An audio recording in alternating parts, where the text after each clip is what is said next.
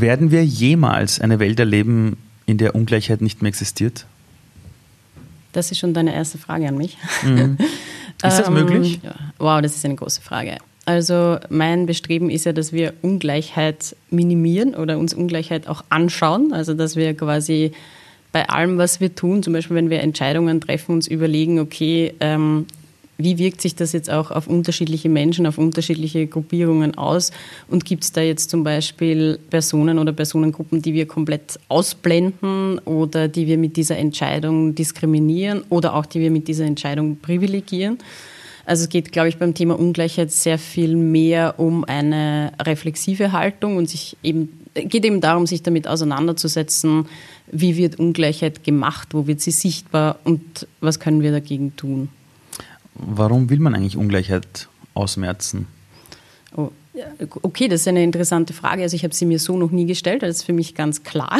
Kleiner, das ist, also genau, ein, ein, das ist, eine, eine, eine, ist quasi eine gesellschaftliche Aufgabe, also sich mit, mit Ungleichheit ja. auseinanderzusetzen. Also ich versuche es immer so zu formulieren, dass ähm, es, es beim Thema Gleichberechtigung darum geht, gleiche Chancen einzuräumen, also zum mhm. Beispiel gleiche Teilhabechancen wenn ich jetzt aus meinem Background komme, sehr stark über das Thema äh, Gender reflektiere, dann geht es zum Beispiel um gleiche Teilhabechancen, einen äh, gut bezahlten Job zu haben, mich um meine Familie zu kümmern ähm, und Karriere zu machen, unabhängig vom Geschlecht. Mhm. Also es geht darum, sich eben, eben Strukturen und Prozesse zu schaffen, die mhm. diese gleichen Teilhabechancen ermöglichen.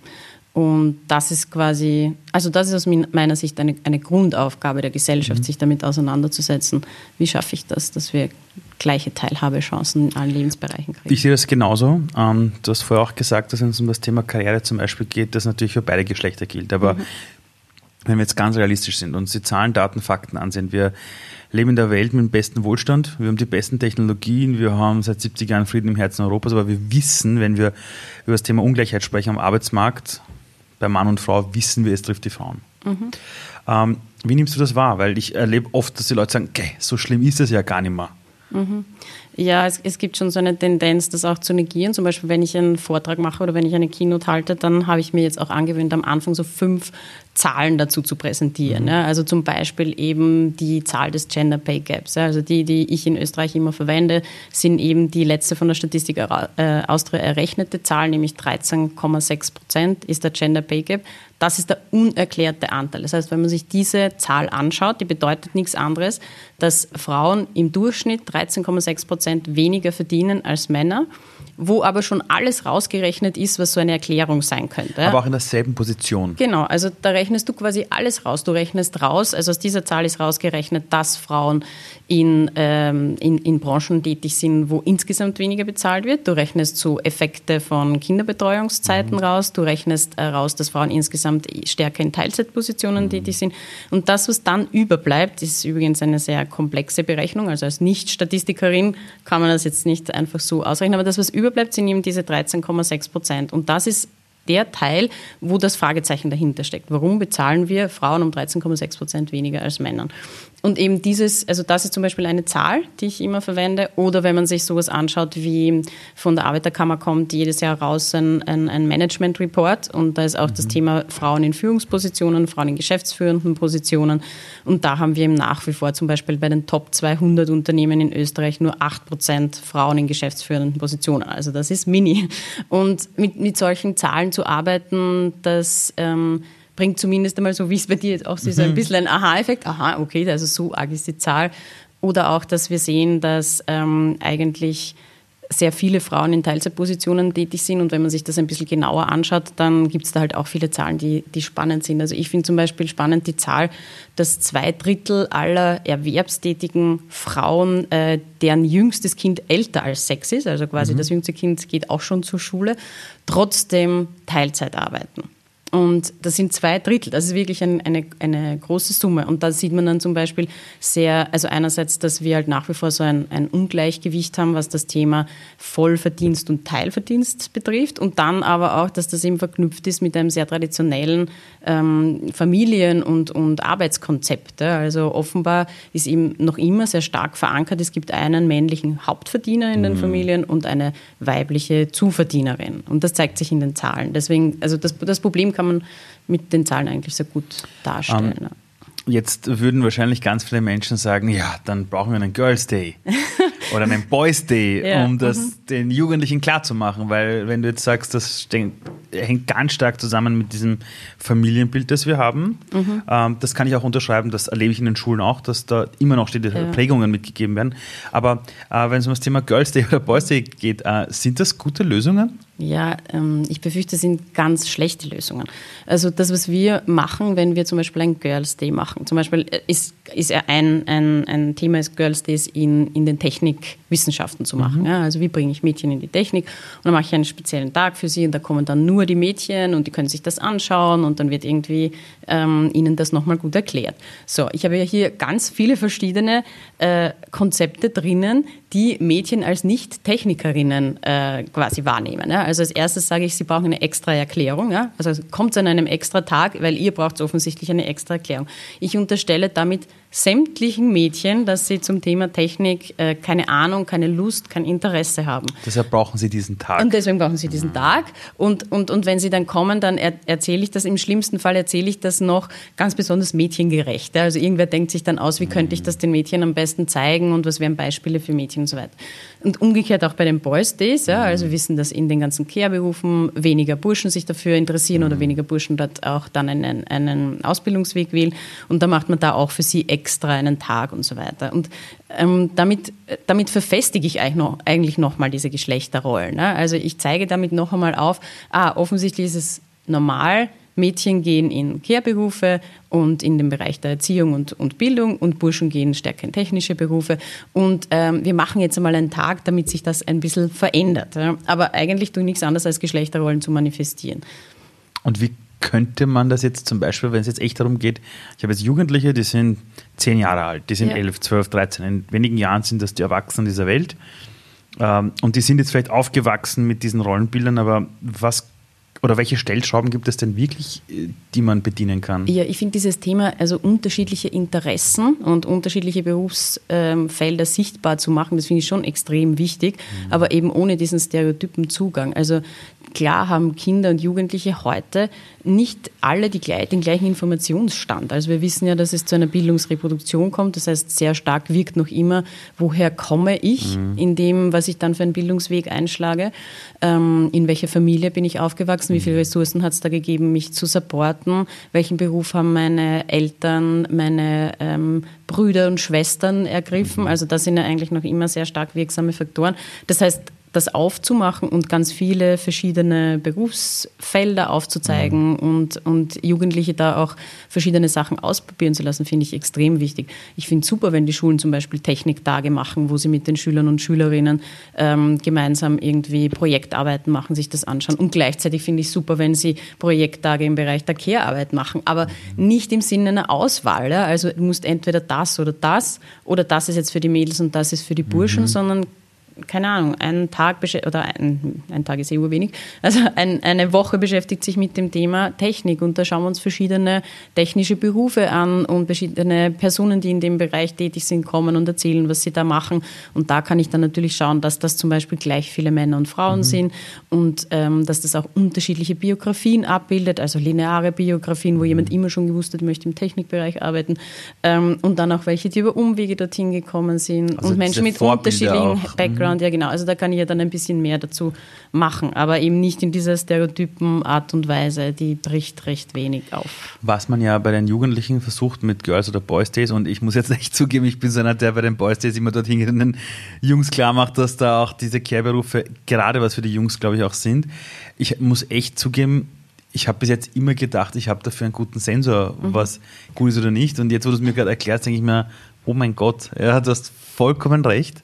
Es ist viel, also wirklich intelligenter, dass man hergeht und sagt, aufs Thema bezogen yeah. machen wir Veranstaltungen oder, oder eine Woche und dort geben wir allen die Möglichkeit dabei zu sein. Mhm. Was ich aber sagen will, ist, was ich halt einfach erlebe, ist, das, was man bei den Kindern macht, Girls Day, Boys Days, gibt es auch bei den Erwachsenen ein bisschen so, wenn, wie wenn man dann über die Quote plötzlich redet. Mhm. Da hat man dann plötzlich so eine Idee, wir brauchen eine Quote.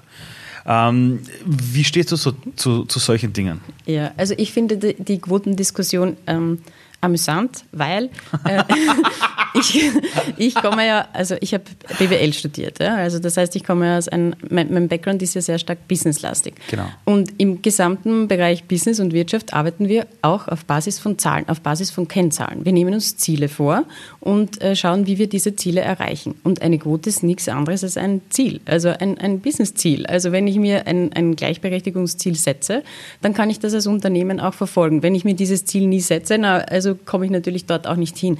Also für mich ist die Quote etwas ganz Normales. Also nur in dem Moment, wo ich sage, ähm, wir wollen als Unternehmen uns diverser aufstellen und in dem Zusammenhang überlegen wir uns, welche Personen und wie viel wollen wir in den einzelnen Bereichen haben. Und Gleichberechtigung ähm, zwischen den Geschlechtern ist uns ein riesiges Anliegen. Das heißt, unsere Führungs, ähm, jetzt wollte ich auch sagen Führungsmannschaft, unser Führungsteam sollte sich äh, quasi auf jeden Fall 50-50 äh, ähm, aufteilen. Und wie kommen wir dorthin? Und dann leite ich entsprechende Maßnahmen ab. Also ist ja auch wichtig, sich eben ähm, zu bewusst werden, Quote ist ist ja nicht irgendeine Idee, die daherkommt und die fragwürdig ist, sondern wir arbeiten ja gerade im, im, im For-Profit-Bereich sehr stark mit Zielen, Zielsetzungen und, mhm. und, und wie kommen wir dann auch dorthin. Genau. Ähm, was mich interessiert ist, ähm, sehr oft hört man, Vielfalt ist wichtig, Diversity ist wichtig, Gleichbere äh, ja, Gleichberechtigung ist wichtig, ähm, auch Gleichbehandlung ist wichtig ist gerade in einem Business-Kontext. Du bist der Business-Coach, du bist der. Leadership-Coach. Ähm, du hast ja wirklich mit denen zu tun, die dann umsetzen, auch im Unternehmen, ja, und begleitest sie ganz viel. Warum ist dieses Thema überhaupt aber so wichtig für Unternehmen? Also, also welche mhm. Dinge sind es wirklich, die, wo man dann eine Auswirkung sieht im mhm. Positiven? Ja. So, jetzt kommen wir zu einem interessanten Punkt, weil warum ist es wichtig? Und ich gehe davon aus, du, du erwartest jetzt, dass ich sowas sage, wie es ähm, ist besonders wichtig, dass wir eben zum Beispiel ähm, weibliche und männliche Zielgruppen gleich erreichen oder verschiedene Studien haben gezeigt, dass wenn Frauen in der Führung sind, das Unternehmen irgendwie besser aufgestellt ist. Also damit hätte ich jetzt gerechnet, ja. Genau. und äh, diese Argumente bediene ich nicht. Also ähm, ich finde eigentlich genau das ist eben, eben wieder ein, ein, das ist ein sehr kapitalistischer Zugang. Ja? Also ich sage jetzt als mhm. Unternehmen, ha, was bringt uns jetzt den größten Nutzen? Und äh, den größten Nutzen bringt uns, wenn wir ah ja, stimmt, dann wäre eine Zielgruppe noch gar nicht erschlossen. Das sind die Frauen. So, jetzt stellen wir ein paar Frauen ein und dann schaffen wir das irgendwie dorthin zu kommen. Aber in Wirklichkeit geht es ja bei dem Thema Gleichberechtigung darum, dass ich mir auch als Unternehmen sowas wie ähm, eine soziale, als Unternehmen sowas wie eine soziale Verantwortung zuschreibe. Also Institutionen, Organisationen, die heute Produkte produzieren, die heute Dienstleistungen anbieten, die ähm, quasi unsere Welt mitgestalten, haben ja auch nicht, haben ja auch eine soziale Verantwortung. Also wie trage ich zum Beispiel als Unternehmen dazu bei, dass Altersarmut vermieden wird? Wird. Und dann kann ich mir überlegen, okay, das, wenn ich Frauen und Männer unterschiedlich bezahle und wir wissen zum Beispiel, also das ist auch eine spannende Zahl, also dieser Gender Pay Gap, von dem ich vorher gesprochen mhm. habe, der, die unterschiedliche Bezahlung.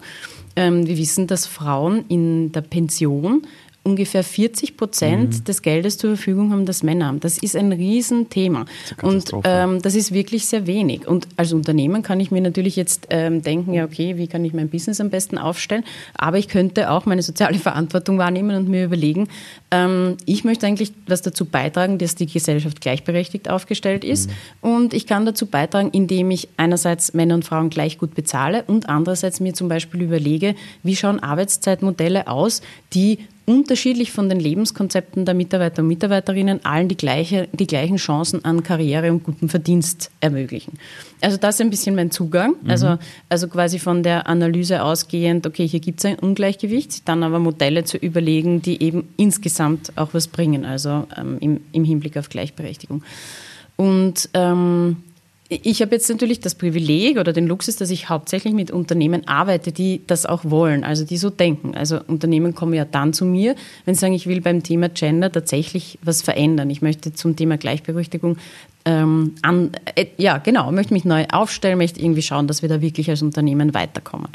Und ähm, weil du die Führungskräfte angesprochen hast, vielleicht ähm, sage ich dazu noch was Ich habe die Erfahrung gemacht, dass Gender nur dann oder Gleichberechtigung nur dann gut funktioniert, wenn es top-down implementiert wird.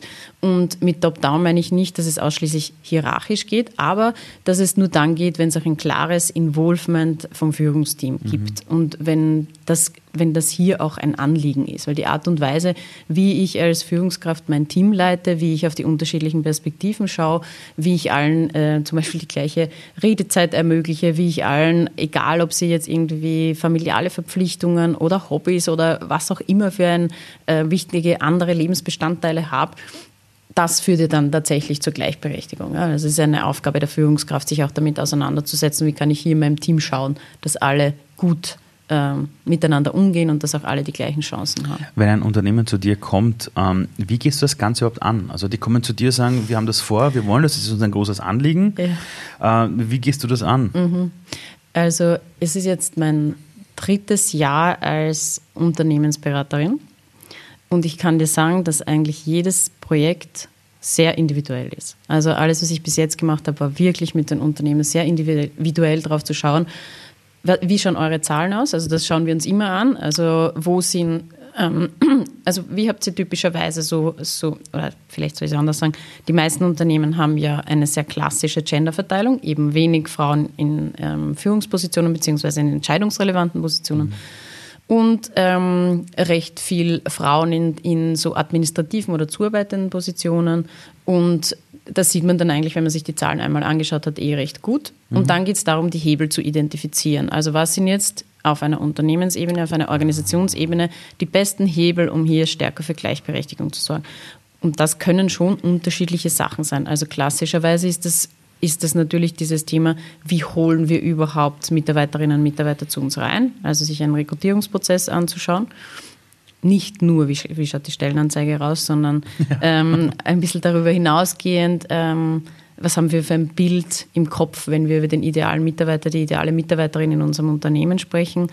Was sind wirklich Kriterien, die wir unbedingt von den Personen brauchen, die zu uns reinkommen? Und was sind Dinge, die wir auch im Laufe der Zeit miteinander entwickeln können? Mhm. Ähm, also kannst du das Feld schon einmal sehr viel diverser machen. Ähm, auch wie ist unser Bewerbungsprozess gestaltet? Worauf schauen wir? Sind die Leute, die ähm, Bewerbungsgespräche führen, gut gut geschult, auch im Hinblick auf Gender Bias zu vermeiden, andere Biases zu vermeiden. Wer redet überhaupt mit? Also wer entscheidet, welche Personen reinkommen? Das alles, um eben so typische ähm, Ähnlichkeitseffekte oder auch andere Effekte zu vermeiden, die dann dazu führen, dass man immer wieder die gleichen Leute auswählt. Also da kann man zum Beispiel, das ist jetzt so ein klassischer, klassischer Einstieg. Dann geht es natürlich auch viel um das Thema ähm, eben Arbeitszeitmodelle, also eben wegzukommen von ähm, wir haben eh hier Vollzeit für, für alle und Teilzeit für alle, sondern dazwischen gibt es ja auch ganz viel und wie mhm. kann ich unterschiedliche Modelle auch unterschiedlichen Mitarbeitern und Mitarbeiterinnen zugänglich machen und so weiter. Aber es, also das sind quasi so die klassischen Prozesse. Was ich super gern mache, ist, dass ich mit einem Team, also mit einem sogenannten Gender-Team arbeite, also dass ich aus dem Unternehmen heraus ähm, Leute, die auf unterschiedlichen Hierarchieebenen tätig sind, in unterschiedlichen Bereichen tätig sind, dass die eine, ein Kernteam bilden und ich mit denen zum, also mit denen die Hebel identifiziere und dann auch sie intern in Arbeitsgruppen weiterarbeiten können, so wie setzen wir das jetzt um. Damit habe ich super Erfahrungen gemacht, weil erstens ist das Thema Gender dann im Unternehmen verankert. Dann kommt nicht die Beraterin, sagt uns das, das, das solltet ihr machen und dann fangen wir an, Hackerl zu machen, sondern es ist dann halt wirklich eine gemeinsame Arbeit und ist auch für mich viel spannender natürlich, weil ich dann sehr viel individueller arbeiten kann und ähm, sowohl Beispiele von anderen Unternehmen heranziehen kann, als halt auch mein Background aus der Genderforschung. Also ich habe ja sehr lang zu diesem Thema, wie ist Gender in Organisationsstrukturen und Prozesse eingeschrieben, geforscht. Und dann kann man, dann lässt sich das eigentlich verknüpfen. Aber ähm, lange Rede, kurzer Sinn, ist Na. im Moment sehr individuell noch, wie, wie die Unternehmen ist dieser Prozess jemals abgeschlossen? Genau, und das ist auch ein wichtiger Punkt. Ich würde das sehr klar verneinen. Also, dass quasi am Ende habe ich dann irgendwie einen Check und, und jetzt bin ich ein gendersensibles Unternehmen. Ähm, das ist natürlich ein Prozess, der uns immer wieder beschäftigt, mhm. aber du kannst das Unternehmen sehr viel dafür tun. Und wenn man sich jetzt so große internationale Organisationen anschaut, also zum Beispiel auch wenn wir uns die ähm, SDGs anschauen mhm. oder ähm, ja, Zielsetzungen von der OECD und so weiter. Also alles, da drinnen gibt es ja auch, auch Gender als und Gleichberechtigung als ein sehr stark verankertes Ziel. Und natürlich kann ich dann jedes. Äh, ja, eine Sache noch ganz kurz für die Zuhörer genau. und die Zuseher. Ja, äh, nein, nein, die sogenannten SDGs sind mhm. von der UN vorgegebene Goals, die Sustainable Development Goals, wo man sich Ziele gesetzt hat bis 2030, äh, um einfach zu sagen, wir wollen diese Welt einfach äh, in vielerlei Hinsicht einfach viel besser machen und da sind verschiedenste Ziele vorgegeben. So viel zu den SDGs. So, jetzt. Genau, genau. Ja, ist auch wichtig, dass es da eben vor allem auch um dieses, also bei dem SDG Nummer 5, 5 beschäftigt sich eben mit dem Thema Gender. Mhm.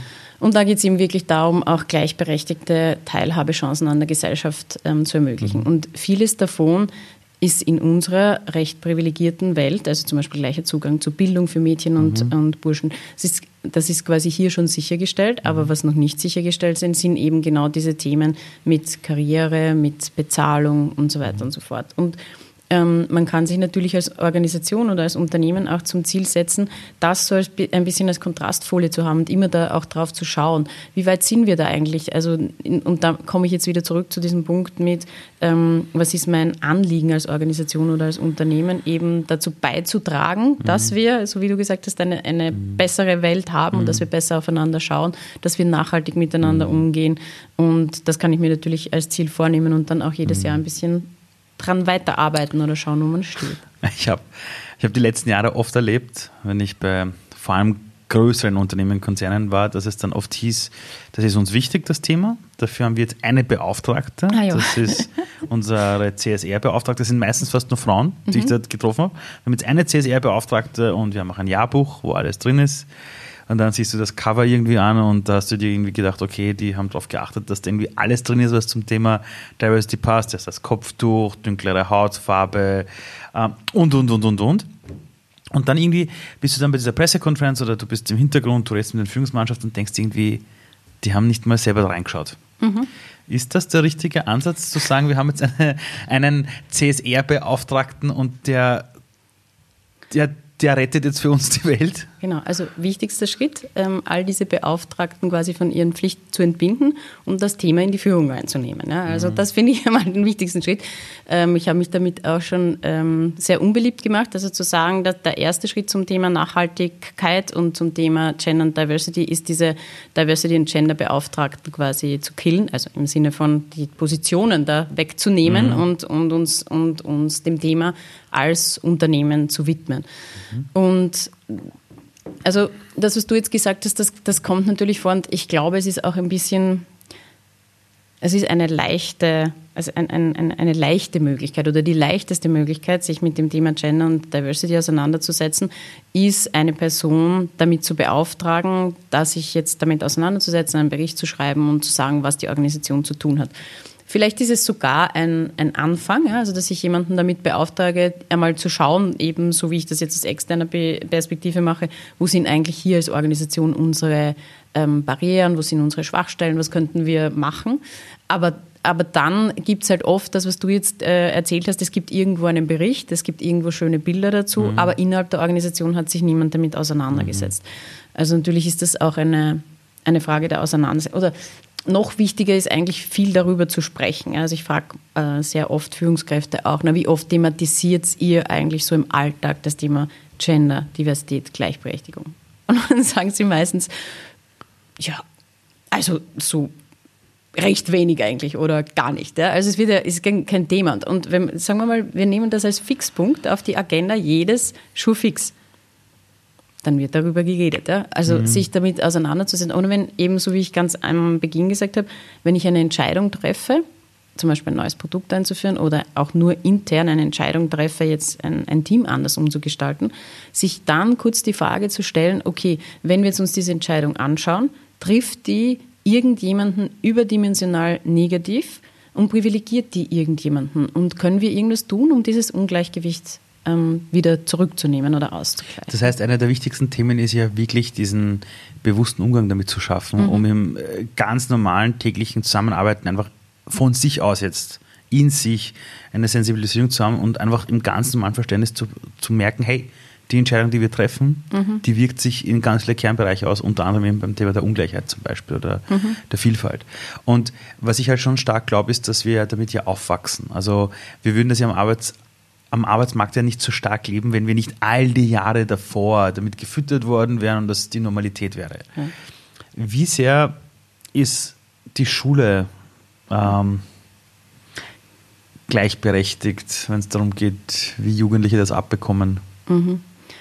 Ja, also ähm, wie ich dir vorher erzählt habe, bin ich ja auch Dozentin am Institut für Bildungswissenschaften mhm. der Uni Wien und ähm, ich arbeite da mit meinen Bachelorstudierenden immer in so einem ethnografischen Format, wo die Studierenden in Bildungsinstitutionen gehen. Also in Schulen. In Schulen, ja. aber auch zum Beispiel in Kindergärten oder auch in etwas, was man weitestgehend als Bildungsinstitution ähm, definieren kann. Mhm. Zum Beispiel auch in WGs oder auch in ähm, Hort- oder Nachmittagsbetreuung, auch in Sportvereine. Also eigentlich alles, wo wir sagen, da findet auf irgendeine Art und Weise Bildung statt, können die Studierenden auch selber wählen. Mhm. Und ähm, wo sie sich dann damit auseinandersetzen, wie ist Gender oder wie sind andere Ungleichheitsdimensionen in diesen Institutionen eingeschrieben. Also ich werde jetzt mal ein Beispiel sagen, weil sonst ist das so, klingt das so akademisch, aber zum Beispiel hat sich eine Studierende damit auseinandergesetzt, was passiert bei Schularbeitenrückgabe und gibt es da eigentlich einen Unterschied bei Mädchen und Burschen? Finde ich zum Beispiel ein super spannendes okay. Thema. Ja, also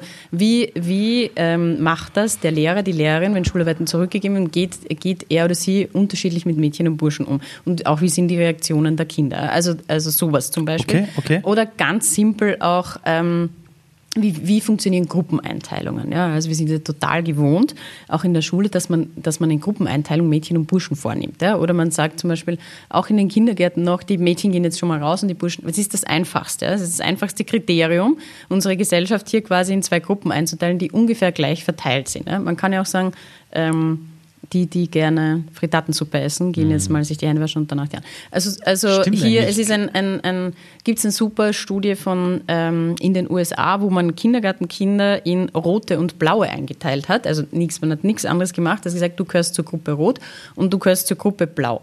Und ähm, ein paar Tage hat man es quasi so laufen lassen, diese zwei Gruppierungen. Und dann haben die ähm, Pädagogen und Pädagoginnen eben begonnen, so Dinge zu sagen wie, die Blauen gehen jetzt raus und die Roten ähm, bleiben noch erinnern. Oder? Also ein, einfach ein bisschen dieses Gruppengefüge zu verstärken.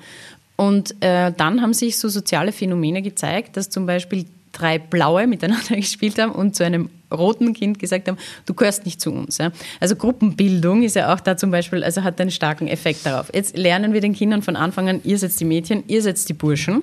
Und dann haben wir hier zwei unterschiedliche Gruppierungen und es gibt hier ein sehr starkes Wir und Ihr.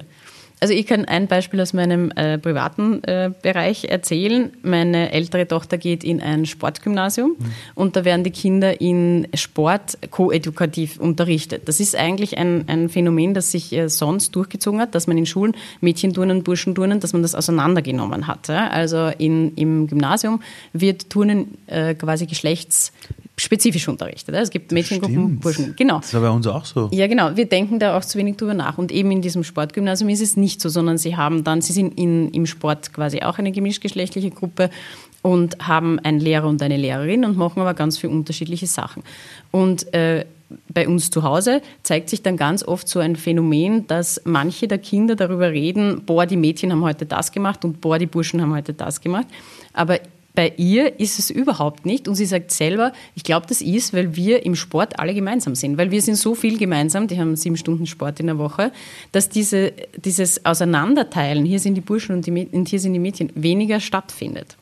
Und das ist zum Beispiel etwas, da kann ich als Bildungsinstitution sehr viel tun, um sowas, äh, um quasi Gendersegregierung zu reproduzieren oder sie auch zu vermeiden. Also in dem Moment, wo ich viel stärker zum Beispiel gemeinsam unterrichte oder wo ich Unterschiedlichkeit auf unterschiedlichster mhm. Ebene zulasse, auch darüber rede, gibt es jetzt irgendwie Leute, die das so sehen oder nicht, ganz oft auch, wenn ich mit ähm, Gruppen von Erwachsenen arbeite, ist es ja so, dass diese vermeintlichen geschlechtsspezifischen Unterschiede viel kleiner sind, als man auf den ersten Blick annimmt. Ja, es gibt unterschiedliche Lebensrealitäten, aber zum Beispiel, wenn wir darüber reden, was ist mir wichtig, mhm. dann kommen wir darauf, dass das, was mir wichtig ist, ja nicht etwas geschlechtsspezifisches ist. Ja. Und da, also da glaube ich, kann man schon sehr viel machen. Ich habe eine Tochter, die ist jetzt bald 14 Monate alt. Mhm ich werde sie nicht immer zu Hause bei uns beschützen können, sondern sie wird relativ bald in diese Welt hinausgehen und dann Kindergarten und Schule. Und ich will sie jetzt nicht extra auf eine Privatschule stecken, ja, sondern die soll hingehen, wo sie einfach Lust hat. Ja. Mir ist das komplett egal.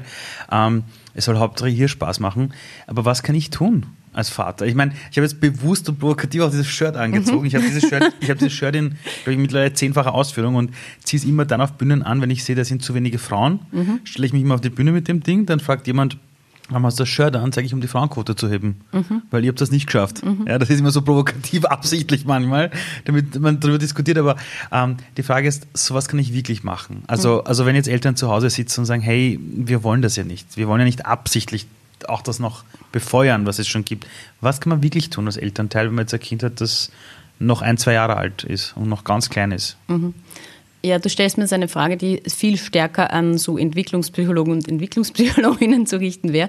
Aber was ich sagen kann, ist, ähm, dass es auch mit Kindern in jeder Phase darum geht, darüber zu reden. Ja? Also darüber zu reden, ähm, wenn so Zuschreibungen kommen wie, keine Ahnung, im Kindergarten kommt dann halt sowas wie, ja, Blau ist eine Burschenfarbe oder so. Ja? Mhm. Also dann zu sagen, okay, wieso, wieso glaubst du das? Wieso sagst du das? Wo hast du das schon gesehen? Wo hast du es nicht gesehen? Schau, ähm, ich habe auch was Blaues an. Bin ich jetzt deswegen ein Bursch? Und warum ist das denn? Also was spielt da eine Rolle? Also auf dieser Ebene. Also noch in, reinzugehen, dieses Hinterfragen. Genau, hinterfragen und auch aufzeigen, dass diese, diese sehr schnellen und sehr stereotypen Zuweisungen wohl so nicht stimmen können, weil es viele Gegenbeispiele gibt. Mhm. Und, ähm, und das kann man natürlich auch in der Schule und in Bildungsinstitutionen fortsetzen. Ich hatte mit einer vierten Klasse Volksschule Workshop zum Thema Gender Pay Gap. Mhm. Ähm, wo ich mit ihnen so ein, habe ich mir abgeschaut im Internet, aber fand ich lustig, ein Experiment gemacht habe, immer ein Mädchen und ein Burschen äh, nebeneinander zu setzen. Sie mussten so ein, ein Rätsel lösen.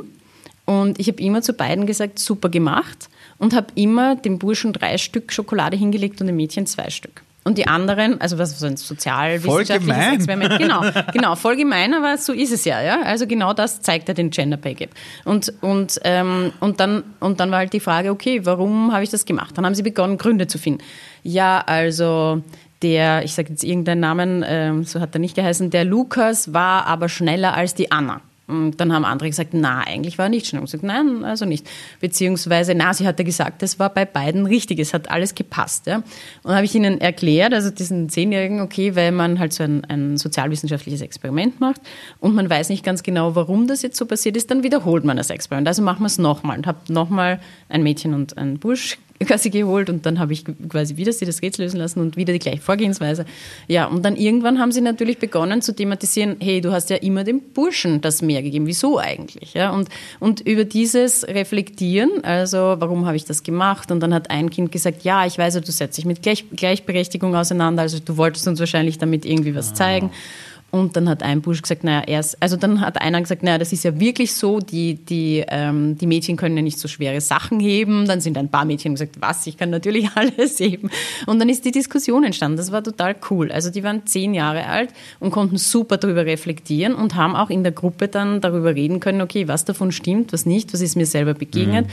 Ähm, sehr cool für mich zu hören war, einer war bei den Pfadfindern und der hat gesagt, bei den Pfadfindern machen wir da urviel dazu und ich habe das früher auch geglaubt, aber wir haben uns so viel damit auseinandergesetzt und ich verstehe jetzt, dass das gar nicht so ist, sondern wir glauben immer nur, Mädchen können das und Burschen können das, mhm. aber es ist nicht richtig. Und, und so entwickelt sich quasi die Diskussion und, und das, glaube ich, kann man als Elternteil und auch, äh, auch in, also quasi als, als jemand, der im Bildungsbereich tätig ist oder so wie du mhm. mit Jugendbotschafter, mit Jugendlichen arbeitet, mhm. ja, so kann man, glaube ich, schon sehr viel tun um mit Jugendlichen und mit Kindern auch darüber zu sprechen. Ähm, ja, also, also was glaub, glaubst du, wo ist das wirklich? Ja? Wo kommt das her?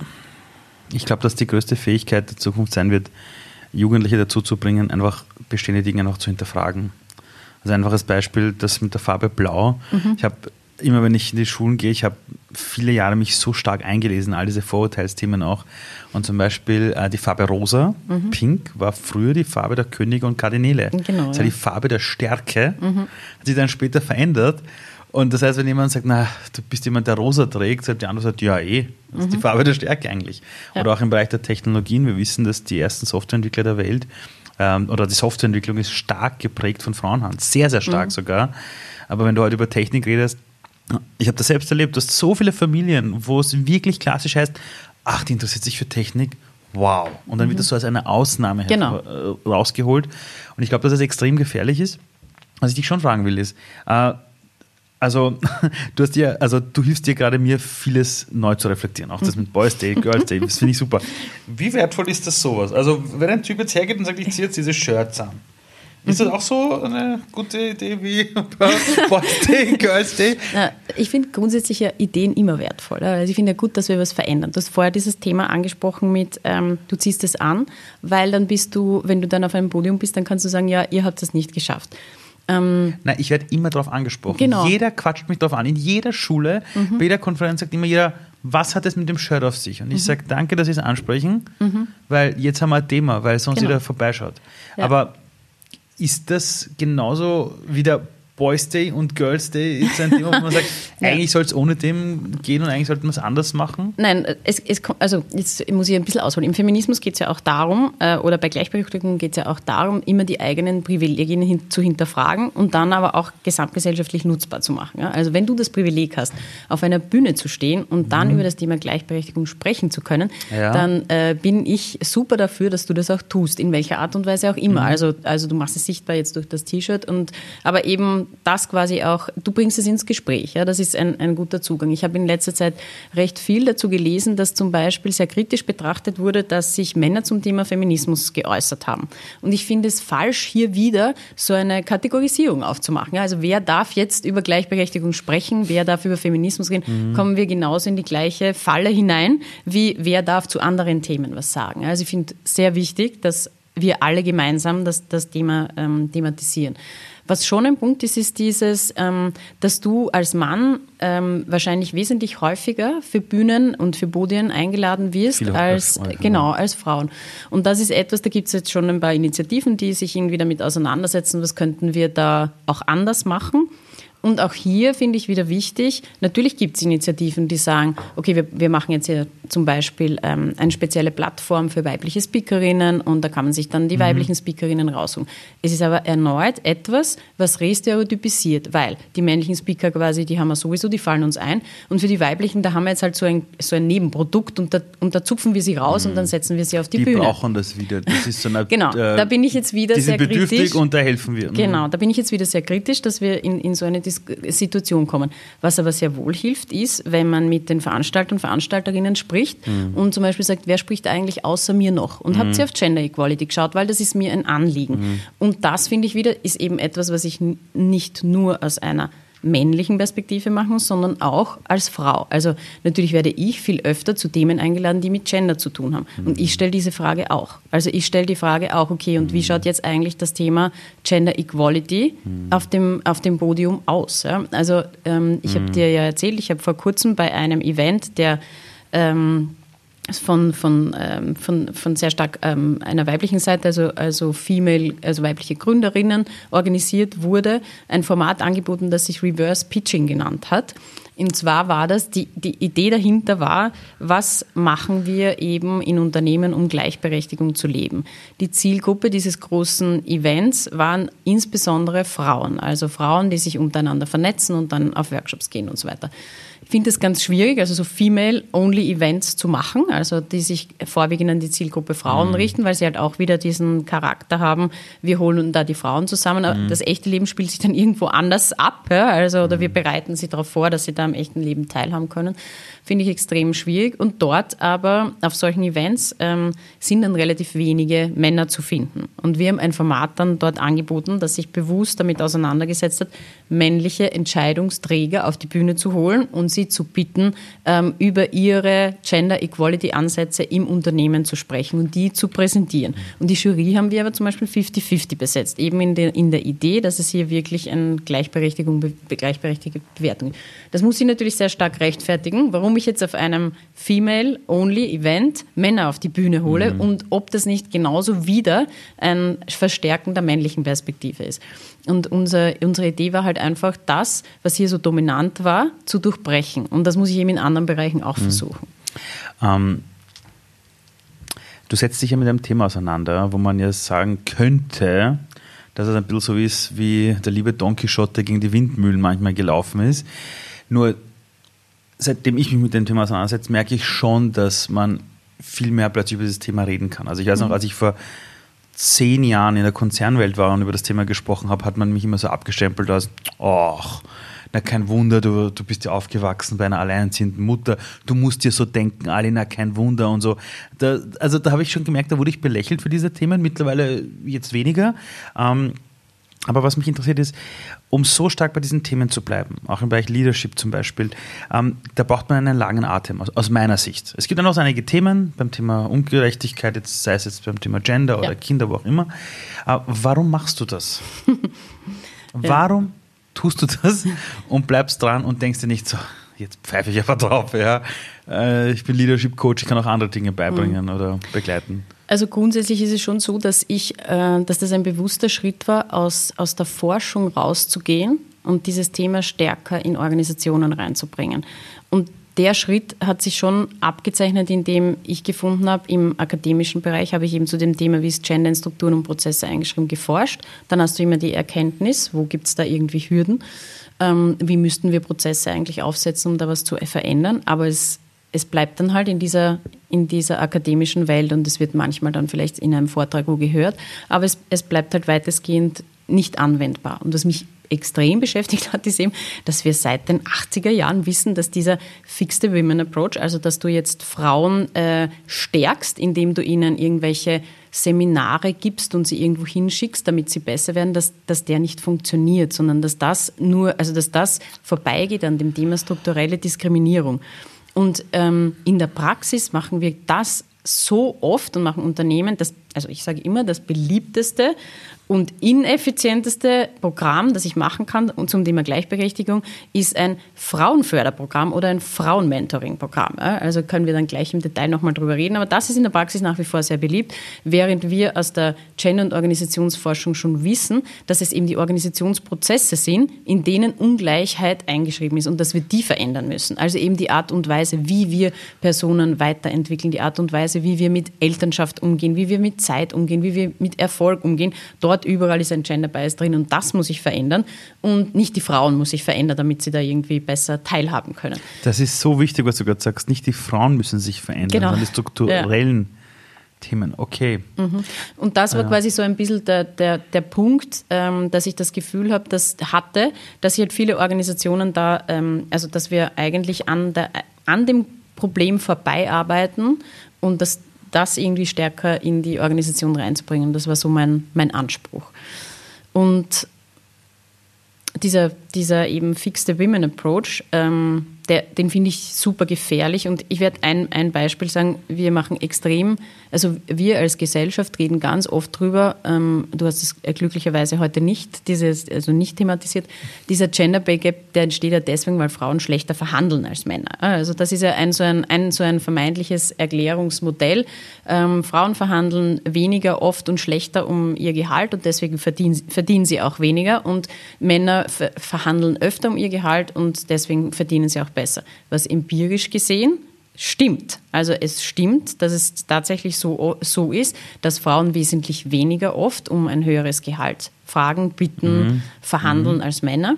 Und ähm, dass, das, also dass das auch eine Rolle spielt. So, jetzt ist der, der herkömmliche Ansatz ist, ich ähm, unterstütze jetzt quasi die Frauen, indem ich ihnen bessere Verhandlungskompetenz. Genau. Ich bringe ihnen äh, Kämpfen ich, bei. Genau, ich zeige ihnen halt, sie dürfen da nicht aufgeben und ja. so weiter und so fort. Und das negiert aber völlig, dass wir hier auch eine strukturelle Komponente Komplett. drinnen haben. Und es ist tatsächlich so, dass Frauen wesentlich öfter in ihrem Leben auch die Erfahrung machen, wenn ich um ein höheres Gehalt verhandle, kriege ich es nicht. Also es ist, ist ja auch so eine Form von so. nicht nur das, was ich mir selber zutraue und was ich selber schaffe, sondern auch das, was mir zugeschrieben wird. Gender hat ja ganz viel auch damit zu tun, wie wir uns gegenseitig als Männer und Frauen ähm, wahrnehmen, was für Kategorisierungen wir damit verbinden, was ich wem zutraue. Führung zum Beispiel wird nach wie vor äh, sehr viel stärker Männern zugetraut als Frauen. Also diese Bilder da auch aufzubrechen.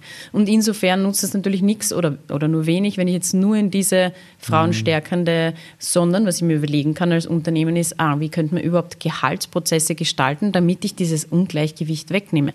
Macht es überhaupt Sinn, Gehaltsverhandlungen zuzulassen? Was ist das eigentlich, eine Gehaltsverhandlung? Ja, also ich komme und sage, okay, eigentlich mache ich viel mehr, als du, lieber Arbeitgeber, liebe Arbeitgeberin, äh, mir jetzt vergütest und ich möchte aber mehr. Und der Arbeitgeber sagt dann, hm, weiß nicht, schauen wir uns mal an, welche Ziele du äh, im letzten Jahr erreicht hast und na, ich sage dir, das war nicht so gut und so weiter. Es ist ein Spiel. Also ein, ein, ein, ein Spiel, wo man sich die Frage stellen kann, ist das tatsächlich sinnvoll? Bringt das Unternehmen auch vorwärts? Und wie könnte man Gehalt und faire Gehaltssysteme insgesamt gestalten, damit auch dieses Spiel wegfällt? Frisst übrigens auch sehr viele Ressourcen.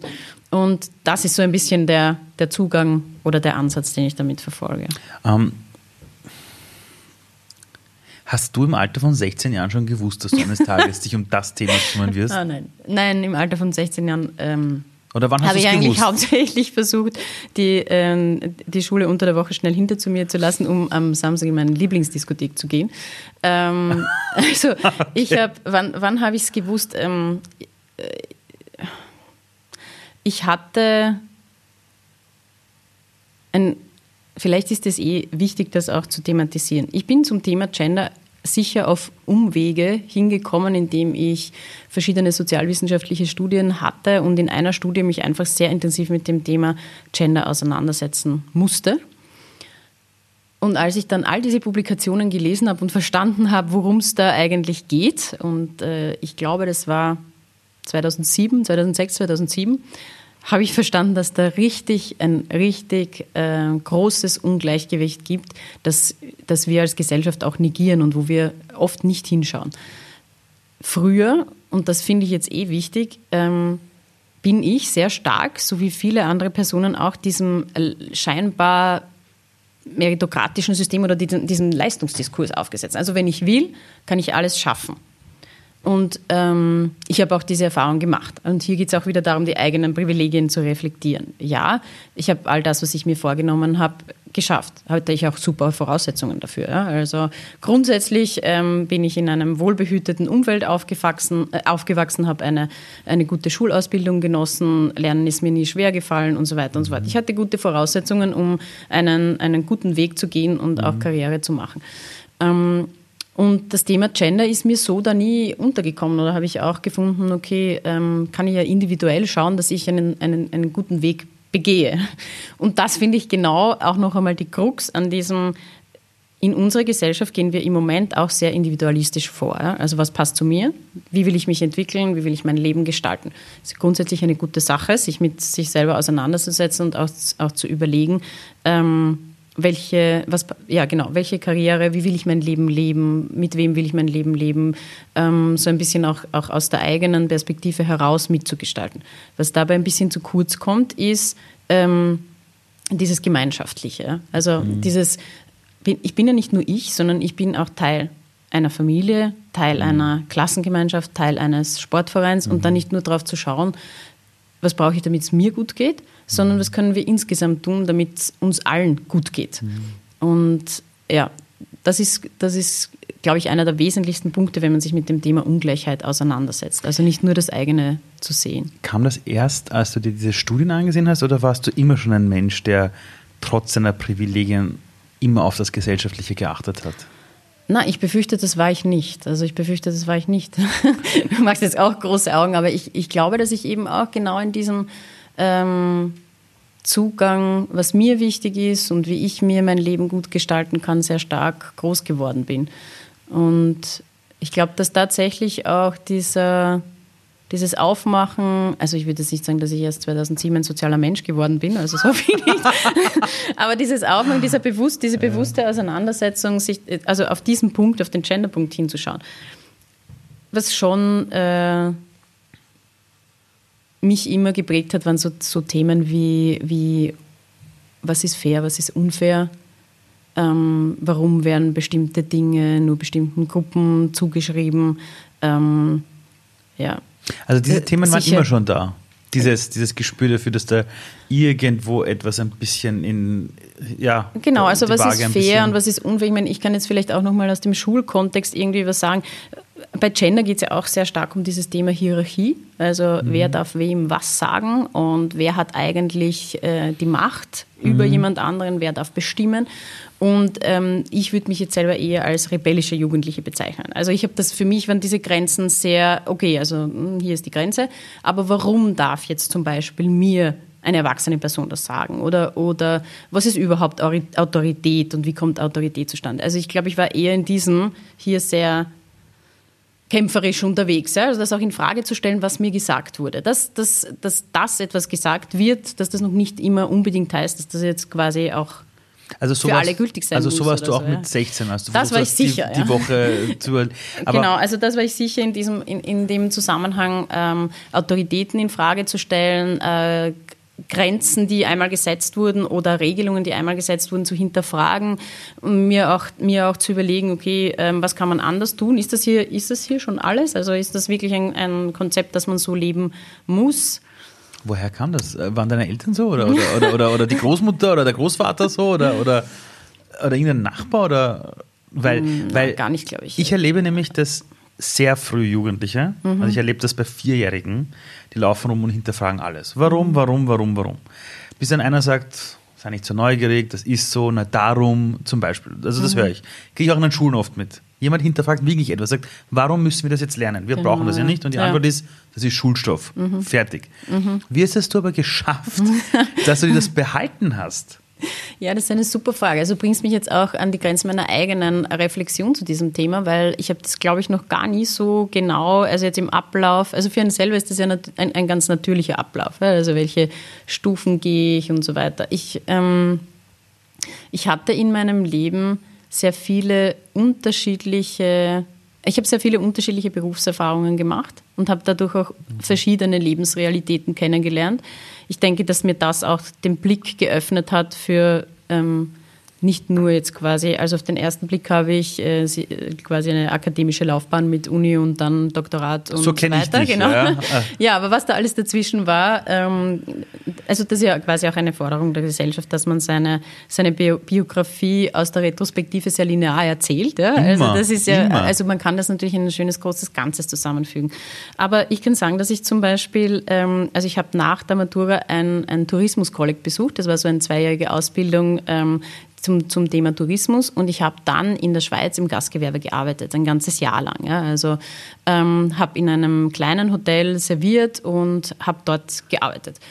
So zum Beispiel, und dann habe ich erst mit dem Studium begonnen. Ja. Also das ist aus, aus, zwei Dingen heraus entstanden. Das eine war, ähm, nach, der, nach der Schule, nach der Matura mit dem, mit dem Studium zu beginnen, das war irgendwie ein bisschen außen vor. Erstens ähm, hat, haben sich meine Eltern da gerade gedrängt gehabt, das war auch nicht irgendwie finanziell so günstig, dass man jetzt irgendwie in eine größere Stadt, ich bin am Land aufgewachsen, in eine größere Stadt und Wohnung und so weiter. Also es war irgendwie, deswegen war es gut in der Nähe, eine Ausbildung zu, zu suchen. Und dann war auch das Thema, ich wollte gern raus mein eigenes Ding machen, eben also wollte nicht irgendwie so viele Einschränkungen haben, recht schnell Geld verdienen, um mich, um auf eigenen Füßen zu stehen und deswegen auch so ein bisschen der Wunsch nach einer kurzen Ausbildung. Ich wollte gern auch, auch äh, international arbeiten, deswegen habe ich sowas, in, ich habe auch internationale BWL studiert. Ähm, das heißt, ich habe ich hab immer versucht, da ein bisschen raus. Ich habe auch eine Zeit lang in, in Chile gelebt. Also ich habe hier versucht quasi, ja, siehst du, also so, das, das sind alles wow. Dinge, die sind jetzt hier nicht so, ähm, die sind jetzt hier nicht so thematisiert, aber die gehören auch zu meiner Biografie dazu. Ich finde zum Beispiel das Thema Gastgewerbe spannend. Ich habe dann auch während des Studiums natürlich im Gastgewerbe einen, einen Nebenjob gehabt, also das, damit ich halt, damit ich eben studieren konnte. Ähm, ich finde zum Beispiel, ich kriege immer das Feedback von meinen Studierenden, boah, ähm, das ist echt super, dass sie sich all unsere Namen merken. Und ähm, das für mich, äh, natürlich ist mein persönlicher Anspruch, wenn ich mit einer Gruppe von 20, 30 Leuten arbeite, dass ich weiß, mit wem ich hier arbeite. Aber andererseits ist es auch super leicht für mich, weil durch diese Arbeit im Gastgewerbe ist ja total normal, dass du Personen, die an unterschiedlichen Plätzen sitzen, dass, dass man denen etwas zuordnet. Ne? Ich, ich, du musst ja der merken... Der Schnitzel mit Pommes genau. und Ketchup, der das Soda ja. ohne Zitrone, der... Genau, das okay. muss man sich merken und diese, diese Verbindung zwischen welcher Mensch hat was bestellt, wer braucht jetzt was und so weiter, die ist für mich, oder ein Raum überhaupt zu überblicken. Ja? Also zu merken, dass, ähm, dass jemand etwas von mir braucht, ist in, in der Lehre ja extrem wichtig, dass ich merke, aha, da gibt es vielleicht eine Person oder auch in Workshops, da gibt es jemanden, da merke ich, die habe ich noch nicht ganz abgeholt oder da braucht es jetzt irgendwie noch was. Und das hat schon damit zu tun, dass du im Gastgewerbe lernst, einen Raum zu überblicken. Ja? Also du bist hier und du musst aber merken, dass da hinten jemand irgendwie den nächsten Kaffee bestellen will. Ja? Also so, so gibt es verschiedene Lebensrealitäten und dadurch habe ich natürlich auch sehr viel unterschiedliche Menschen kennengelernt mit unterschiedlichen Biografien. Und ähm, das hat sicher auch dazu geführt, so, so Dinge zu hinterfragen. Ist, ist das, was wir machen, hier für alle gültig und wen trifft das überhaupt? Was sollten wir heute unseren Kindern mitgeben? Mhm. Du bist ja selbst Mutter. Mhm. Ähm, du kommst extrem viel rum, du hast so viele Einblicke in viele Bereiche, du du arbeitest in einem Bereich, wo du Grundlagen legst für eine zukünftige Entwicklung unserer Gesellschaft. Was ist das, was Jugendliche, Kinder von ihren Eltern, von uns Erwachsenen so erleben sollten, mitbekommen sollten? Mhm. Das ist auch eine sehr große Frage, die du hier jetzt ähm, stellst. Naja, ich kann dir sagen, ich habe mit Erwachsenen oft gesprochen, die haben mir erzählt, meine Jugend und meine Eltern gesagt, dir soll es mal besser gehen als uns. Mhm.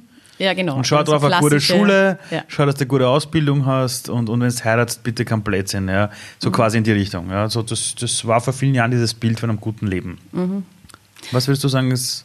Ja, ich meine, ich versuche schon, also, also den Kindern tatsächlich zu sagen, ähm, dass es wichtig ist, dass sie etwas wählen oder dass es wichtig ist, dass sie ihr Leben so gestalten, dass sie glücklich sind. Also dass, mhm. dass sie glücklich sind mit dem, was sie tun und dass sie ihre Möglichkeiten da auch ausschöpfen und dass sie dass sie sich diese unterschiedlichen Wege, die sich ihnen auftun, auch für sie nutzbar zu machen. Und dass nicht alles, was für irgendjemand gilt, für sie selber gelten muss. Also dass sie sich auch wirklich ein Lebenskonzept erschaffen, das gut zu ihnen passt. Aber ich sage ihnen schon auch, dass sie wissen müssen, wie happy sie sind, dass sie so hier mitten in Wien in einem guten Umfeld, mit guten Schulen, unter schönen Bedingungen aufwachsen.